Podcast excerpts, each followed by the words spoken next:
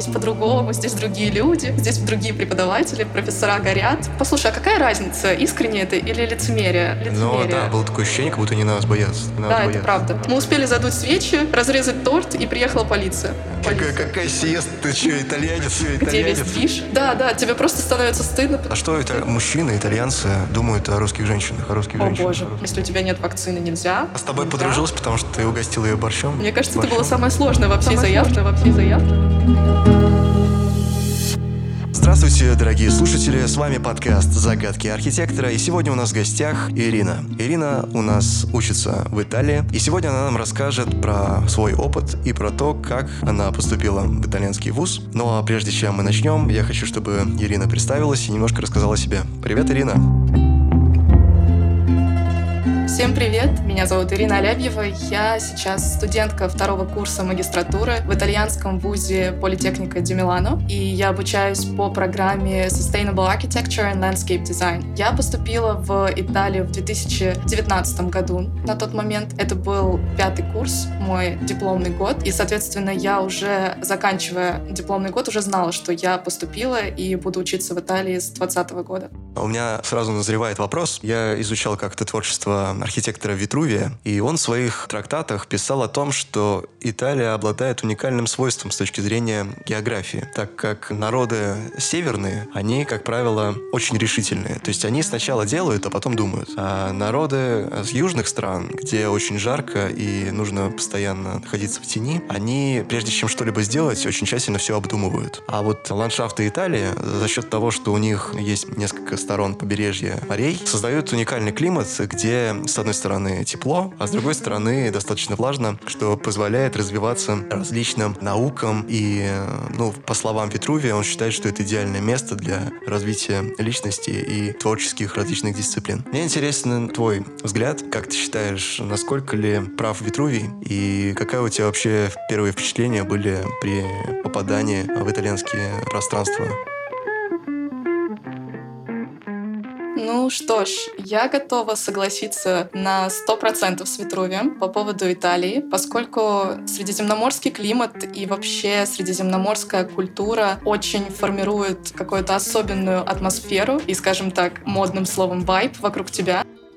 Я на своем вайбе где-то летаю над облаками like diamond, you know I'm riding, Какое-то такое, что-то в воздухе, что ты чувствуешь, и это задает тебе настроение определенное. И, естественно, это буквально подталкивает тебя к еще более глубокому изучению архитектуры, поскольку тебя просто окружают со всех сторон памятники архитектуры, ты этим напитываешься, насыщаешься каждый день, глядя по сторонам, просто даже по пути в университет. И, конечно, традиции А расскажи как раз свою историю. Ты у себя в ленте в Инстаграме написала, что ты из провинциального городка переехала в итальянский вуз бесплатно. Расскажи эту вкратце историю, а я по ходу пьесы буду дополнять вопросами. Ну, собственно, моя история началась в Курске. Это небольшой город э, в 500 километрах от Москвы на юг. И, в общем-то, у нас всего два крупных вуза в городе. В обоих есть архитектурный факультет. Я получила образование, наш классический бакалавриат пятилетний. И на пятом курсе задумалась о том, что хотела бы уехать учиться за границу. К тому же добавилось, что я познакомилась с рядом интересных людей, кто уже учился на тот момент за границей и кто смог мне подсказать, как мне действовать, с чего мне начать, э, где искать информацию и так далее. То есть, наверное, я готова сказать, что с нуля, если ты не знаком совсем с системой и как это все происходит, начать довольно сложно, но это возможно.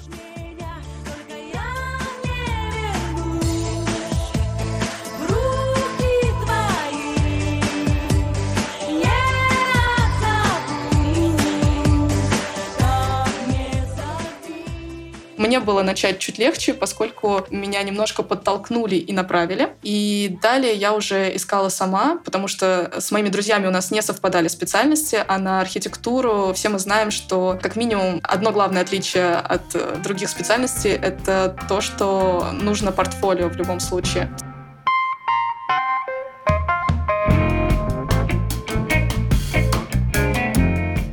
Соответственно, составлением портфолио и такими узкоспецифическими творческими задачами я занималась уже сама и искала все ответы на вопросы. Подготовка к поступлению у меня заняла примерно, будем говорить, практически год. То есть я плотно занялась с сентября 2019 года для того, чтобы податься на второй кол. То есть в моем институте есть два кола, два приема подачи заявок, и я подалась только на второй, и это было уже в феврале. То есть первый, на самом деле, супер ранний, это буквально ноябрь. То есть ты должен быть готов уже э, от зубов к ноябрю, у тебя уже должен быть готов сертификат э, по языку, чтобы попасть в институт, и готовы все документы прочие, в том числе и портфолио. У меня еще не было таких возможностей, и мне казалось на тот момент, что мое портфолио еще не готово, проектов слишком мало, а пятый курс такой решающий. У нас все еще были какие-то проекты в семестре, которые я постаралась сделать настолько сильно, насколько могла, чтобы потом их тоже залить в свое портфолио и податься с ними. Слушай, я хочу немножко разбавить наш разговор и задать несколько блиц вопросов, если готова, конечно.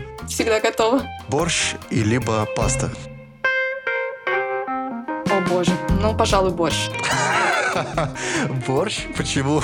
Конечно, борщ, потому что паста здесь каждый день. У меня еще это сыграло роль то, что я получила стипендию, и по моей стипендии у меня было включено питание. А питание, ну, как бы вы понимаете, в Италии итальянская кухня. И, естественно, на пасте каждый день ты начинаешь чувствовать, что уровень углеводов в твоей крови просто зашкаливает, а уровень борща, ну, как бы хочется домой к маме еще раз, еще чуть-чуть. А мне вот интересно, а как вообще с кухней обстоит дела? То есть есть ли там, допустим, разнообразие в плане того, чтобы найти русский ресторан какой-нибудь? В моем случае, поскольку я живу в здесь тоже в провинциальном городе, то есть я не живу в Милане, а в таком пригороде Милана, это 40 минут на электричке. У нас э, я не встречала русских ресторанов, по крайней мере, ни от кого от друзей не слышала о таком. Чаще можно встретить что-то вроде восточной кухни, там азиатская кухня, суши-бары, вот такого плана вещи. Китайские ресторанчики, русской кухни не припомню здесь, но разнообразие все равно присутствует. У меня нет большой тоски по еде, чтобы я прямо везла что-то с собой из России или ходила здесь регулярно в русский магазин закупаться гречкой или чем-то таким, но все равно. Я слышал такие истории, что некоторые там берут с собой гречку куда-то в Европу. Потом. Я, не знаю, это реально э, такие ситуации есть? Это правда, это правда. Мои друзья некоторые берут с собой, буквально они закладывают какой-то какой вес в багаже на пару-тройку пакетов гречки, которые они потом полюбовно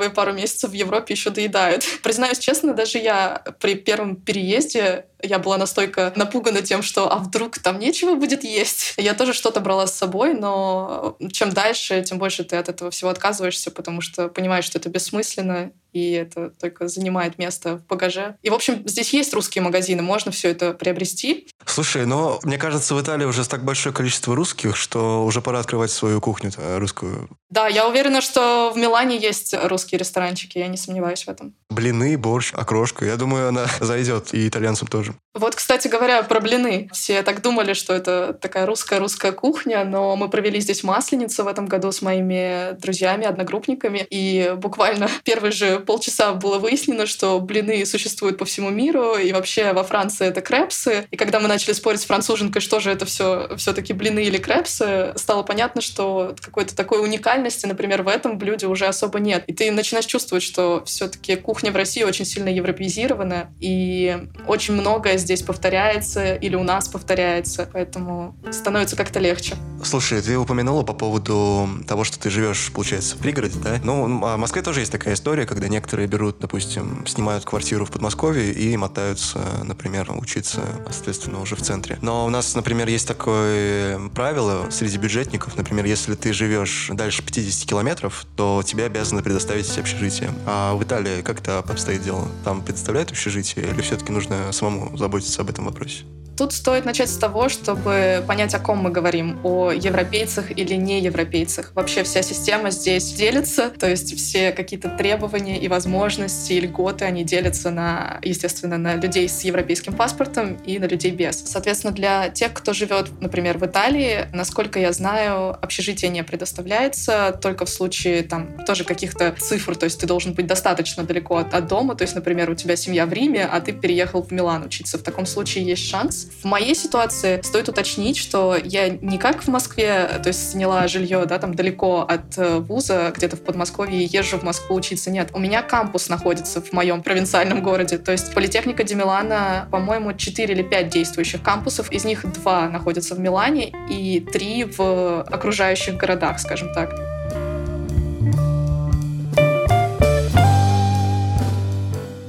Слушай, а, я когда учился в Ранхикс, у меня была дипломная работа, связанная с университетскими кампусами. И я, в принципе, очень детально изучал различные кампусы мира и понимаю, что культура вообще кампусов у нас в России вообще как таковой нет. Представление о том, что такое кампус, у нас э, в России, к сожалению, в мере нет. То есть у нас пытались когда-то там создавать кампус в виде МГУ, либо там э, кампус в виде Сколково, но они настолько неорганичны и настолько не интегрированы в городскую ткань, что они, по сути, являются такими анклавами, такими черными пятнами внутри города. А что касается вот кампусов в Италии, мне интересно твой взгляд изнутри. То есть как это работает, насколько это адаптировано и насколько кампусы интегрированы в городскую ткань? На мой взгляд, э, здесь это очень здорово работает. Я была в двух кампусах в Милане, но, естественно, в формате такого студенческого туризма, поскольку я там не учусь, и я просто приезжала посмотреть вместе со знакомыми, которые учатся и живут в Милане. Я была в главном кампусе и в, скажем так, второстепенном. И в обоих кампусах жизнь просто кипит, поскольку очень развита какая-то внутренняя инфраструктура, очень много различных фишечек и бонусов у них есть. Даже мы проводили какое-то небольшое сравнение с моими друзьями здесь, сравнивая миланские кампусы с нашим в Пьяченце. Это мой город. И как-то постепенно пришли к интересным выводам, особенно с учетом, делая скидку на пандемию и ковид, и все, что происходит в Италии сейчас в связи с этим, мы пришли к выводам, что с точки зрения атмосферы, по дружелюбности и вот какому-то уюту и возможности познакомиться с большим количеством людей, найти друзей и так далее, маленькие кампусы более подходят для этого. То есть вот такой, как у нас. По той причине, что с одной стороны это какой-то такой парадокс. С одной стороны людей меньше в кампусе, но знакомишься ты с большим количеством, потому что ты буквально заходишь на территорию кампуса, и ты уже тратишь полчаса на то, чтобы пройти мимо всех столиков, со всеми поздороваться, обняться, спросить, как дела. И когда ты доходишь уже непосредственно до аудитории, ты уже увидел, ну, не меньше там 30 человек, которых ты знаешь. Ты имеешь в виду русских ребят каких-то или... или... Нет, нет, не русских, естественно, интернациональных студентов. Именно вот из твоей группы, из параллельных групп, может быть, на год старше или на год младше. А в случае с Миланом немножко иначе. Слушай, ты говоришь про малые, да, кампусы и большие. Мне сразу ассоциация с малыми домами, где на лестничной площадке малое количество людей. Это даже, наверное, чтобы понять сопоставление, это надо, наверное, смотреть какой-то дом по типу кондоминиума какого-то, да, либо это дом, который буквально там, может быть, 5 там, этажей, да. Люди там, они действительно знают друг друга в лицо, они здороваются, и у них есть контакт. Если мы говорим про башню 20 этажей, если мы говорим про какой-то apartment house, где на лестничной площадке по 20 квартир, там люди не то что не здороваются, они даже глаза не смотрят друг другу. Ну, то есть э, в этом плане, я так понимаю, такая же аналогия. Чем меньше вуз, тем выше плотность связей, можно так сказать. То есть у нас как-то так сложилось, что дружеских связей установилось очень много. И мы знаем людей из нашего курса, и на год старше, иногда даже на два года старше, поскольку здесь такая гибкая система образования, и можно заканчивать вуз чуть позже, чем регламентировано, например, в вашей академической программе. В то время как мои знакомые из Милана говорят о том, что они, первое, они зачастую общаются какими-то национальными э, группками, то есть создаются какие-то национальные комьюнити, типа 10 русских или 15 русских, которых они знают в Милане, и они с ними общаются, гуляют, проводят какие-то вечеринки и так далее. И каких-то связей между одногруппниками из других стран создается гораздо меньше, потому что кампусы просто как муравейники. Ты приходишь, и перед тобой не только архитекторы, но и невозможное количество других специальностей. Очень сложно найти вот какой-то подход так, чтобы познакомиться и не потеряться в этой толпе. Слушай, ну вот мы с тобой говорим о пригородах, да, получается, но в сознании, например, москвичей пригород — это просто жопа мира. Я извиняюсь за французский, но, в принципе, у людей такое представление. Я просто знаю, например, в Европе это другая ситуация. Там нету такой центричности и нет таких столиц, которые бы стягивали на себя все. Я был в Германии. Если говорить про западную Германию, то она очень полицентрична. То есть у нее каждый маленький городок, он автономен в какой-то мере. И ты, когда приезжаешь в другой городок, у тебя нет ощущения пропасти между там столицей и между другими городами. Я так понимаю, в Италии тоже нет такого? Или как вообще ты ощущаешь? Мне интересно. Я бы, наверное, не согласилась с тобой. Мне кажется, что, ну, во-первых, Италия менее развитая страна, чем Германия. И я уверена, что это чувствуется, если побывать и там, и там. И в Италии есть какие-то вот такие традиционные моменты, которые чем-то даже напоминают Россию. И провинциальные города здесь тоже, можно сказать, в какой-то мере кажутся немножко забытыми. У меня, например, мой поток разделился в самом начале на людей, которые получают удовольствие от того, что они живут вот в Пьяченце, в небольшом городе с низкими ценами, с близкими дистанциями и где все супер комфортно и доступно. И вторая половина придерживается мысли, что это богом забытый город, здесь нечего делать, ничего не происходит, людей нет на улице, где весь движ и так далее. И часть из этих людей, например, ищут каких-то знакомств целенаправленно вот в Милане среди других студентов, чтобы иметь возможность туда ездить и оставаться на ночь, потому что на самом деле все-таки вот этот 40-минутный путь, он с одной стороны кажется быстро, а с другой стороны с учетом логистики э, специфической в Италии, у тебя практически нет шансов надолго задержаться, то есть ты приезжаешь, день погулял, и вечером однозначно нужно ехать назад, если тебе негде ночевать. Поэтому это, наверное, зависит от людей и от каких-то ценностей. Но плюсы и минусы есть и там, и там. Это просто интересно проанализировать и выбрать для себя, что тебе ближе.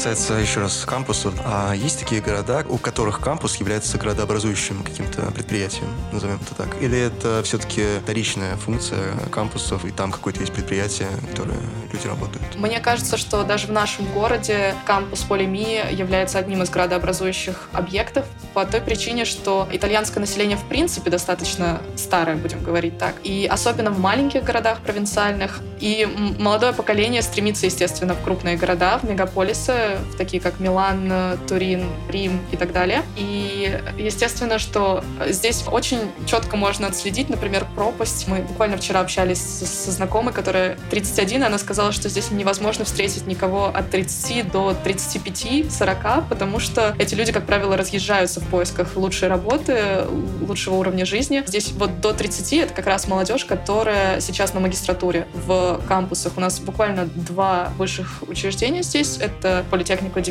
и еще один вуз, направленный на экономику, менеджмент и вот такого рода специальности. И, собственно, все студенты и молодежь это э, в любом случае либо учатся в Полими, либо вот во втором вузе.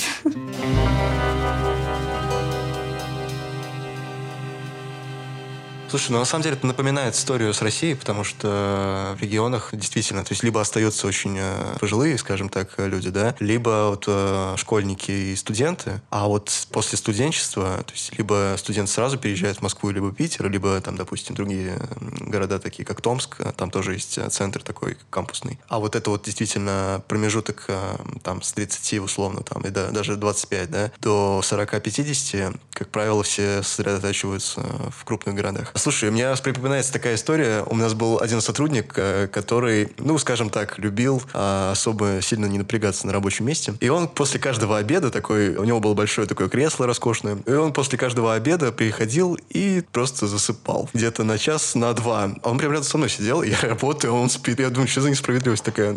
Просто я спрашиваю, а ты что спишь-то? Он такой, у меня сиеста. Я какая сиеста? Ты что, итальянец? А, мне интересно, а реально ли такая вообще есть история? Потому что мне еще один другой друг из аэропорта, который работал летчиком, сказал, что он как-то прилетел в аэропорт где-то после обеда, и его не хотели заправлять, не хотели обслуживать его самолет, потому что у них была сиеста, нужно было пить кофе. Мне интересно, это реально так или это миф какой-то просто придуманный?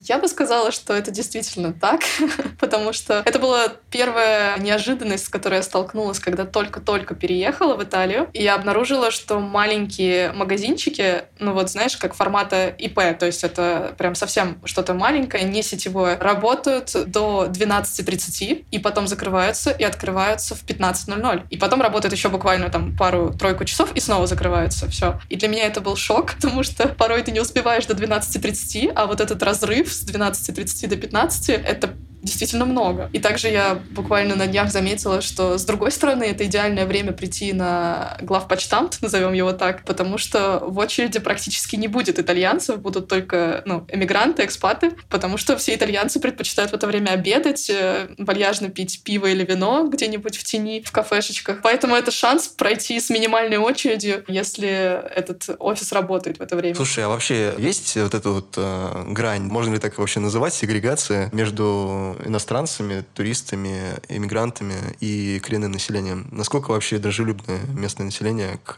вновь приезжим? С пышными бедрами, минимальной талией Прикинуты так, что мало места им в Италии. Послушай, мне, наверное, сложно сейчас судить об этом после одного года жизни здесь. В первую очередь, потому что я не пыталась устроиться на какую-то работу. Мне кажется, что в первую очередь ты сталкиваешься с этим, если устраиваешься куда-то. Но я знаю точно от знакомых, что такого рода ну, сегрегация есть, потому что в Италии очень есть некоторые нотки традиционных взглядов на свою нацию, и они немножечко, в первую очередь, э, ждут, естественно, итальянцев на работу или людей, знающих хорошо итальянский. То есть, если у тебя проблемы с местным языком, и ты хотел бы найти работу на английском, ну, практически шансы близки к нулю. То же самое касается и стажировок. Гораздо больше шансов, если ты знаешь язык. Ну, наверное, это естественно. Я не сталкивалась с каким-то особенным отношением здесь, и Разве что итальянцы не очень готовы общаться с э, интернационалами. Это только наше наблюдение вот в нашем городке. У нас очень мало одногруппников итальянцев, которые идут на контакт и прям готовы дружить, общаться, делиться чем-то и так далее. Они очень так держатся обособленно в своих э, маленьких комьюнити. Слушай, я тоже замечал, у нас, я в Мархи, когда учился, у нас э, на четвертом, по-моему, курсе приехали по обмену два студента, девочка и мальчик из Италии. И, то есть, они вообще практически не коммуницировали никак. Они то ли нас боялись. Ну, там у нас, получается, особо мало кто знал итальянский, а на английском они, наверное, тоже не особо говорили. Может быть, из-за этого был такой... Практически не коммуницировали. Но да, было такое ощущение, как будто они нас боятся, так чувствую. А вот если уже на их территории, они тоже так а, опасаются? Я бы не назвала это опасением, но просто есть ощущение, что им это не нужно. То есть э, нету какого-то стремления у подавляющего большинства найти друзей вот в интернациональной среде. За год проживания в Италии я подружилась ровно с одной девушкой-итальянкой, но и то только потому, что ей хотелось подружиться с ребятами из других стран. Она активно практиковала английский. У них действительно есть проблемы с английским. С тобой подружилась, потому что ты угостил ее борщом. Нет, кстати, я так ни разу за год и не приготовила борщ, и до сих пор жалею об этом.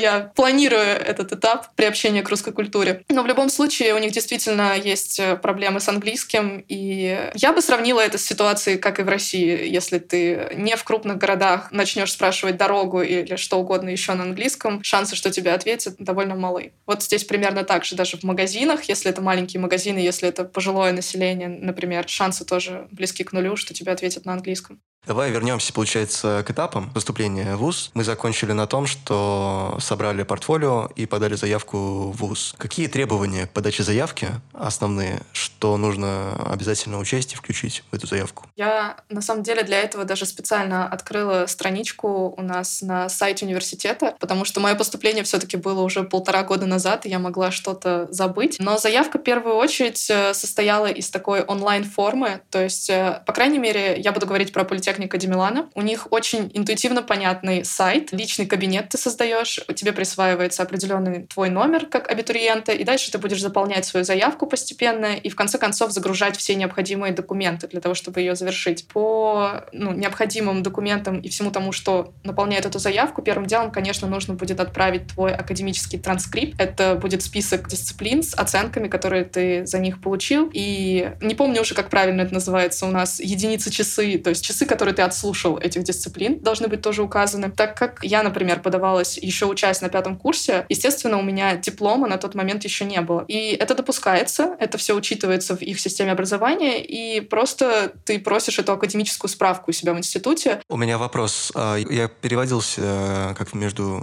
российскими вузами. Это, да, дают академический лист, но он на русском языке. И мне вот интересно, а как они его принимают? То есть тебе нужно его перевести, получается, или как где-то заверить его, что он соответствует международному какому-то уровню? Как это происходит? Да, но на моменте, на этапе заявки, когда ты только абитуриент, все несколько проще, но тоже имеются свои нюансы. Естественно, нужно перевести перевод на английский, ну, поскольку моя программа была на английском, а не на итальянском, перевести на английский и заверить у лицензированного переводчика. То есть это обязательный пункт. Далее, что плюс, мы освобождены от одного из документов, это GPA, так называемый, так как в России у нас нет вот этого понятия строго определенного регламентированного средний балл, ты должен показать, главное, как твоя система оценивания расшифровывается, то есть что означают оценки в твоем вузе. Вот это тоже на английском. Это как-то в свободной форме должен это предоставить или это как это делается? Ну, в целом, да, это может быть свободная форма. То есть объяснить, что 5 — это максимальный балл, 4 там это хорошо, 3 — это удовлетворительно, и дальше не зачет. Ну, вот такого рода бумажку, но тоже на английском. Потому что у нас была даже система стобальная. Наверное, для них это... Кстати, какая система у вас? Вот, кстати говоря, как раз поэтому Россия входит в список стран, от кого не требуется GPA, поскольку у нас в разных вузах разные системы оценивания, и нужно индивидуально вот под свой случай показать эту бумагу расшифровку. У нас сейчас система оценивания 30-бальная. То есть минимальный балл, который ты можешь набрать, проходной, я бы сказала, это 18 баллов. Если ты набираешь ниже 18 баллов на экзамене, то ты не сдал. От 18 и дальше ты сдал, и, соответственно, это твоя оценка. А то, что ты говоришь, как это называется, GPL? GPA. Да, это средний балл. Просто в зарубежных вузах существует такая специальная бумага, декларирующая твой вот средний балл, который ты получишь в конце за свой диплом. То есть подсчитывается, как высчитывала я, это среднеарифметическое, по сути. Ты складываешь все свои оценки делишь на количество предметов. И это что-то такое получается. Потом самое специфическое, что я делала, и это на самом деле такой курьез своего рода, это была академическая программа, потому что не знаю, как в Мархи, например, или в других московских или питерских вузах, но в Курске не было академического плана, по крайней мере, в том виде, в каком требовал политехника Демилана. То есть это Как же ты выкрутилась? это самое забавное, мне пришлось его написать самой. Это был такой томик с больше 50 страниц. Как бы, естественно, что я его не сочиняла, я просто взяла программы по каждой дисциплине, и мне нужно было их все написать в один том. Мне кажется, это было самое сложное во всей заявке, но лично для меня.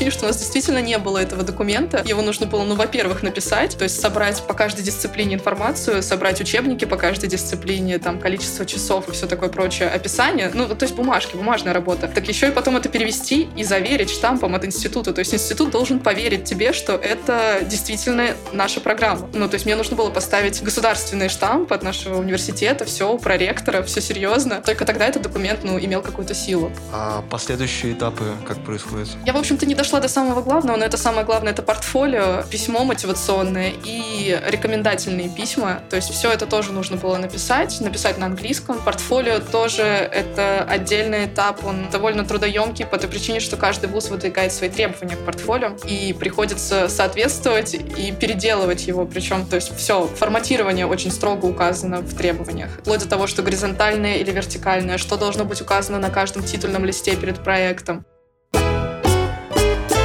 А они скидывают эти шаблоны или они по процессе корректируют их? Это все можно нас найти на сайте. На официальном сайте ты бесконечно копаешься, бесконечно переходишь от одной ссылочки в другую и ищешь подробную информацию. Ну и самое главное, конечно, язык. Язык, сертификат, э, сдать на него, успеть получить языковой сертификат, чтобы подать свою заявку вовремя, с учетом дедлайнов.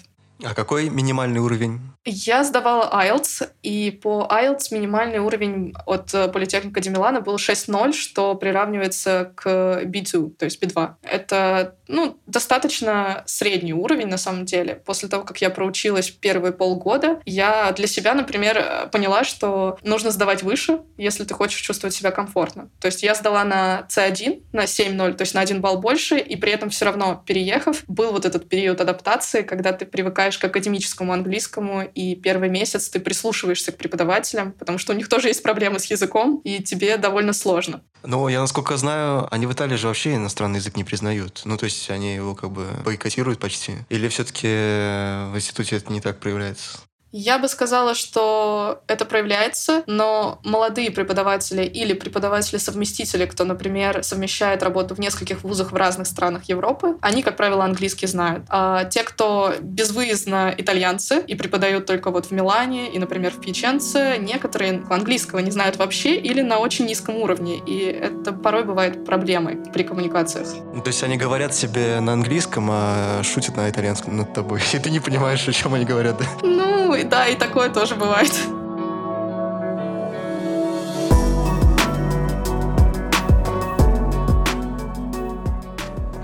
Напоминаю, что вы слушаете подкаст «Загадки архитектора». У нас закончилась первая часть выпуска про Италию. Встретимся во второй части выпуске номер 17. До скорых встреч!